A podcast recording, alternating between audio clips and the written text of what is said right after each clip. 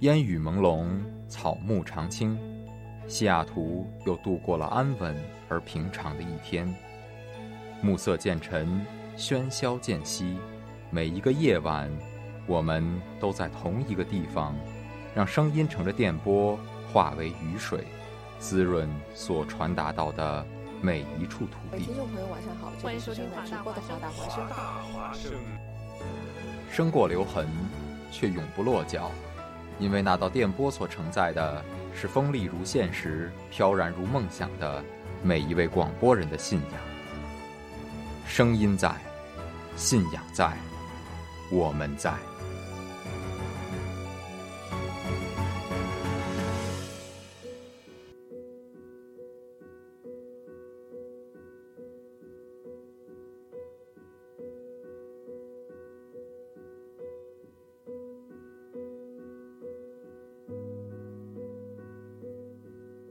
书籍、电影、音乐，是三种不同的呈现世界的方式，但它们都将我们的精神世界充实得更加丰富和美好。书中藏有灵魂，电影赋予精神，音乐正是点缀的那一抹灵感。欢迎回到华大华声，忘记时间，听说光影，文字间。现在是西雅图时间下午五点，北京时间早上八点。大家下午好，早上好，我是主播张。今天为各位带来的是斯诺登的故事。首先为各位介绍一下华大华声的收听方式，可以通过荔枝 FM 搜索“华大华声”来收听我们的直播与录播节目，或者可以关注微信公众号“华大华声”，在公众号后台搜索节目来收听。同样，也可以在华大华声电台粉丝群。或荔枝 FM 直播间与我们进行互动。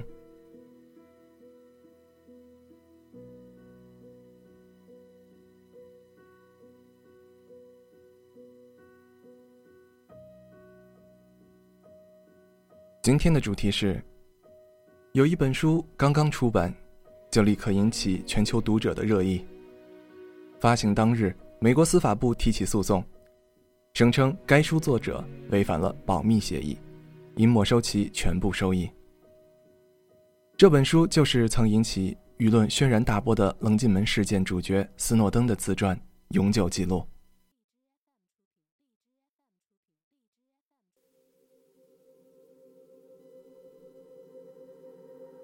二零一三年六月，英国《卫报》披露了一则震惊世人的爆料：美国国家安全局有一项代号“棱镜”的机密项目。旨在要求电信公司必须每日上交用户的通讯数据。几天后，《华盛顿邮报》更为详细的揭露，过去六年间，美国国家安全局和联邦调查局通过进入微软、谷歌、苹果、雅虎、脸书等九大网络巨头的服务器，监控美国公民及外国居民的电子邮件、聊天记录、视频及照片等秘密资料。这些消息迅速引爆公众舆论。被称为“棱镜门”，这是一场波及全球的监控丑闻，上至各国政要，下至普通民众，都被置于美国政府的监控之下。爆料人是一个叫爱德华·斯诺登的二十九岁美国青年，他曾是美国中央情报局 （CIA） 的技术分析员。当时，斯诺登已经携带大量机密资料离开美国，躲藏在香港的一家酒店。此后，他开始了长达六年的逃亡之路。很长一段时间里，斯诺登的动机以及他本人都成为了各大媒体议论的焦点，各种传言也甚嚣尘上。有人说他是俄罗斯的卧底，有人说他精神不正常，也有人把他看成是不惜以一己之力对抗美国政府、捍卫真相的当代英雄。这个平常无奇的美国小伙究竟是什么人？为何不惜与强大的美国政府为敌，甘愿冒生命危险成为告密者？在这本书中，斯诺登详细的描述了自己的成长过程和流亡经历，道出了他从爱国者到叛国者的惊人内幕。如果翻看斯诺登的家族史，就会发现，他百分百是一个好青年。斯诺登的父亲就职于海岸警卫队。母亲曾在国安局工作，并接受过全范围测谎，他们都通过了严苛的背景考察。斯诺登的外祖父是海军上将，这个家族从独立战争开始没错过美国的每一场战争，可谓英雄世家。不过，外表乖乖男的斯诺登骨子里却很叛逆，他的理想不是当科学家，而是做一名黑客。初中时就发现了一家核能研究机构的网站漏洞。斯诺登虽然看起来不靠谱，但对未来还是有所规划的。他报名参加了微软认证课程，跻身科技人才行列。二零零一年九月十一日，当他来上班，却看见新闻里写有架飞机撞上了世贸中心的双子大楼。九幺幺事件对美国乃至整个世界影响深远。斯诺登的爱国情怀被激发出来，不过他并不是在网上喊打喊杀、虽远必诛的键盘侠，而是直接去参军，结果在新兵训练时受伤，提前退伍。这并未泯灭他报效祖国的热情。二十二岁时，他顺利通过了全范围测谎，进入了国家安全局。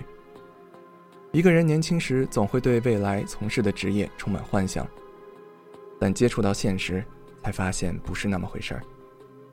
斯诺登就是如此，一腔热血为报国，却看见了最黑暗的内幕。经过一段很平凡的生活，斯诺登的事业没有太多进展，只是借着保密机构的便利条件，搜索了一些档案来满足好奇心。美国政府没有接触过外星人，登月是真的。他本来以为自己能够像谍战电影那样，在隐秘战线上跟敌人正面战斗。没想到，只是天天上夜班维护程序，以及跟比自己还怪的怪咖们厮混。唯一的收获是在交友网站上认识了女朋友林赛。现实跟理想相差太远，斯诺登正式跳槽到了一家国安局的外包情报公司，表面上则是以戴尔公司员工的身份作为掩护，工作地点在美军驻日本的横田基地。在这里，他初步了解到美国的监控计划。九幺幺事件后，小布什政府随即展开了无数监控项目。斯诺登尽管反感，但仍安慰自己，监控只是为了打击恐怖主义。但随后，他发现了代号“新风”的内部文件。文件显示，政府授权情报部门收集大量人群的通讯数据，已远远超过了对特定嫌疑人的监控范围。这些私人数据将被秘密的永久保存，政府可以在任何时候以任何名义调取这些信息。也就是说，美国名副其实的成为了一个监控国家，所有人的隐私都将置于政府的监视之下。斯诺登的世界观开始崩塌，他觉得自己在做一件助纣为虐的事。我觉得自己被利用了，身为情报单位一员，却直到现在才发现，我自始至终保护的不是国家。而是政府。过去曾实施大规模监控的国家有两个：纳粹德国和苏联。依靠监控，国内的少数派被迫害；纳粹德国更是与当时 IBM 德国子公司合作，迫害犹太人和吉普赛人。而现在，随便一部智能手机的运转能力比纳粹和苏联所有的国家机器加起来还要强大，这让斯诺登不寒而栗。之后，斯诺登开始收集和挖掘美国政府监控世界的证据，更大的秘密浮出水面。公安局可以定期让微软、谷歌、苹果等巨头收集资料，包括电子邮件、照片、视频、网络浏览记录、搜索引擎记录，几乎无所不包。这便是棱镜计划。此外，还有上游收集计划，确保全球信息都可受到监视。美国还拉上了英国、加拿大、澳大利亚和新西兰，分享全球情报，称为“五眼联盟”。这些计划的宗旨是无所不嗅、无所不知、无所不收集、无所不处理、无所不利用、无所不参与。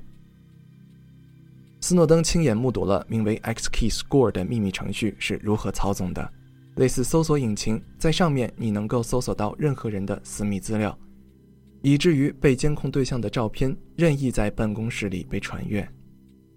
一台装有 XKey Score 系统的设备可监视约十亿部电话、手机、电脑等通讯设备，而据斯诺登所知，美国政府在全球至少部署有二十台以上。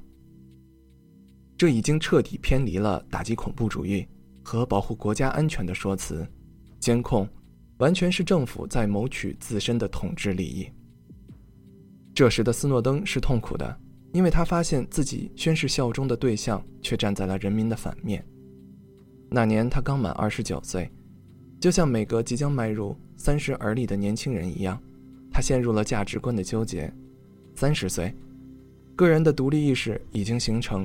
必然与过去被灌输的价值观发生冲突，你不得不自己去辨别对错，没人能帮你。每个人都要经历痛苦而纠结的自我觉醒之路，这也是一个人真正成熟的必经之路。正如斯诺登在书中所说：“你在潜意识里做出那些决定，等到完整成型后才会呈现出来，也就是等你终于强大到。”可以跟自己承认，这是你的良知早已为你做出的选择，这是你的信念所指引的道路。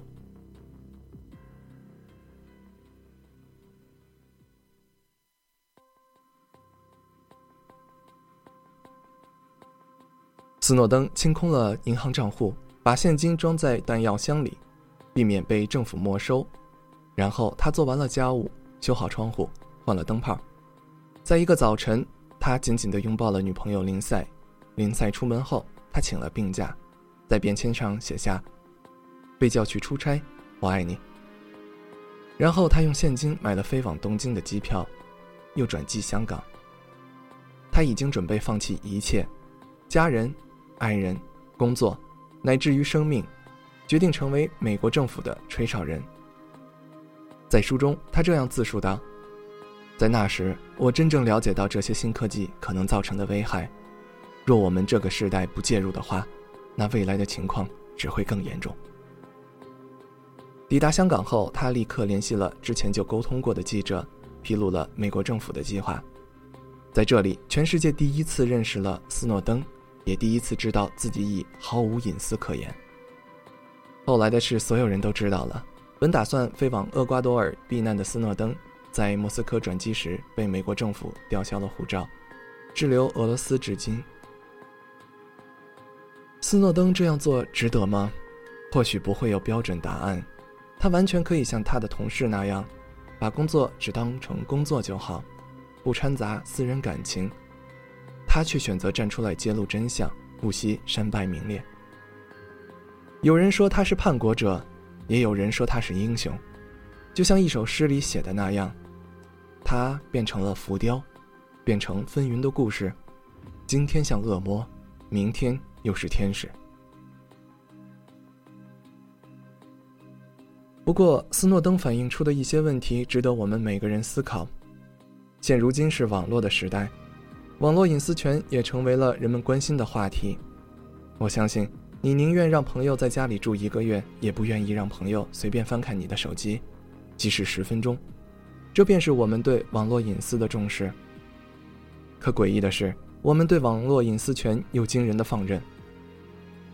一篇名为《网络隐私：一种亲密的幻觉》里介绍说，哈佛大学数据隐私实验室的拉塔尼斯威尼提出，仅需邮政编码、性别和生日，就能以百分之八十七的几率确定你的确切身份。你的位置能通过 IP 地址来推断。你的生日通常自己就会填写在社交网站上，你的性别能通过你所使用的词汇来推断。只要给出足够多的对照样本，你的一段文字就足以将你从一群人中分辨出来。美国东北大学的阿兰史密莱夫发现，仅需要百分之二十的大学生填写资料，就能推断其好友的一些信息。生活中这样的例子或许已见怪不怪。当你在一个网站购物时，算法会自动为你推荐类似的商品，这背后其实就是监控了你的搜索记录。科技进步让我们的生活越来越便利，但与此同时，我们的隐私也成了商品被贩卖。我们日常产生的数据可以让企业赚大钱，而网络上流行的人肉搜索，更是直接危害到了每个人的安全，因为这件事可能发生在任何人身上。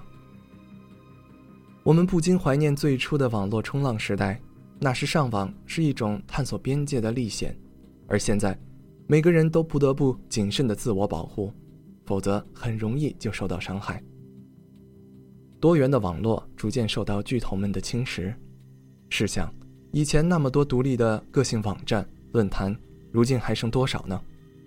网络已不再是自由的天地，而是被权力和利益所垄断，瓜分殆尽。斯诺登的故事让我们知道了科技进步黑暗的一面，它在便利生活的同时，也可能更便捷地控制我们的生活，让我们沦为科技的奴隶。那我们该如何做？这个问题太大，需要专业人士的研究。不过从这本书中，我们也看到其中不可缺少的一环——监督。科技不能离开监督。书中斯诺登专门用一章来写第四权。也就是媒体，如果没有媒体的勇敢披露，斯诺登也不会造成如此广泛的影响。如果没有那些记者们的舍身保护，斯诺登恐怕性命都成问题。也正是这些媒体的作用，拍摄斯诺登的纪录片《第四公民》还得到了奥斯卡金像奖最佳纪录片奖。正是有媒体和大众的监督，科技才不会成为，起码不会这么快成为。专横的力量。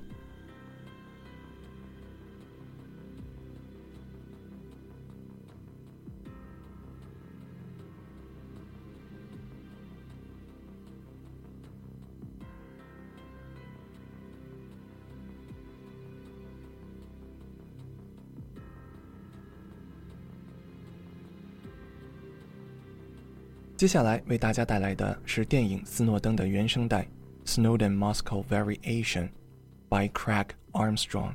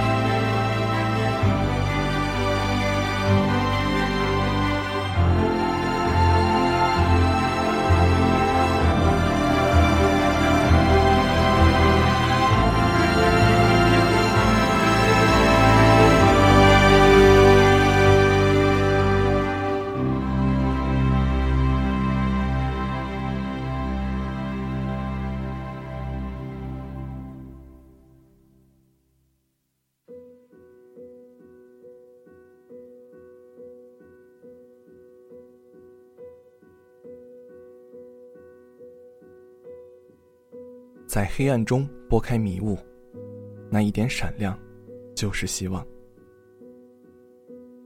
你今天有自由和幸福，是因为在你之前，有人抗议过、奋斗过、争取过、牺牲过。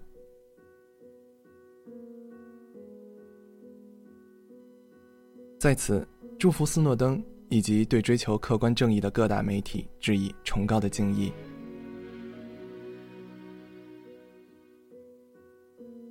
以上就是今天的全部内容，我是主播 John，希望大家有美好的一天，我们下期再见。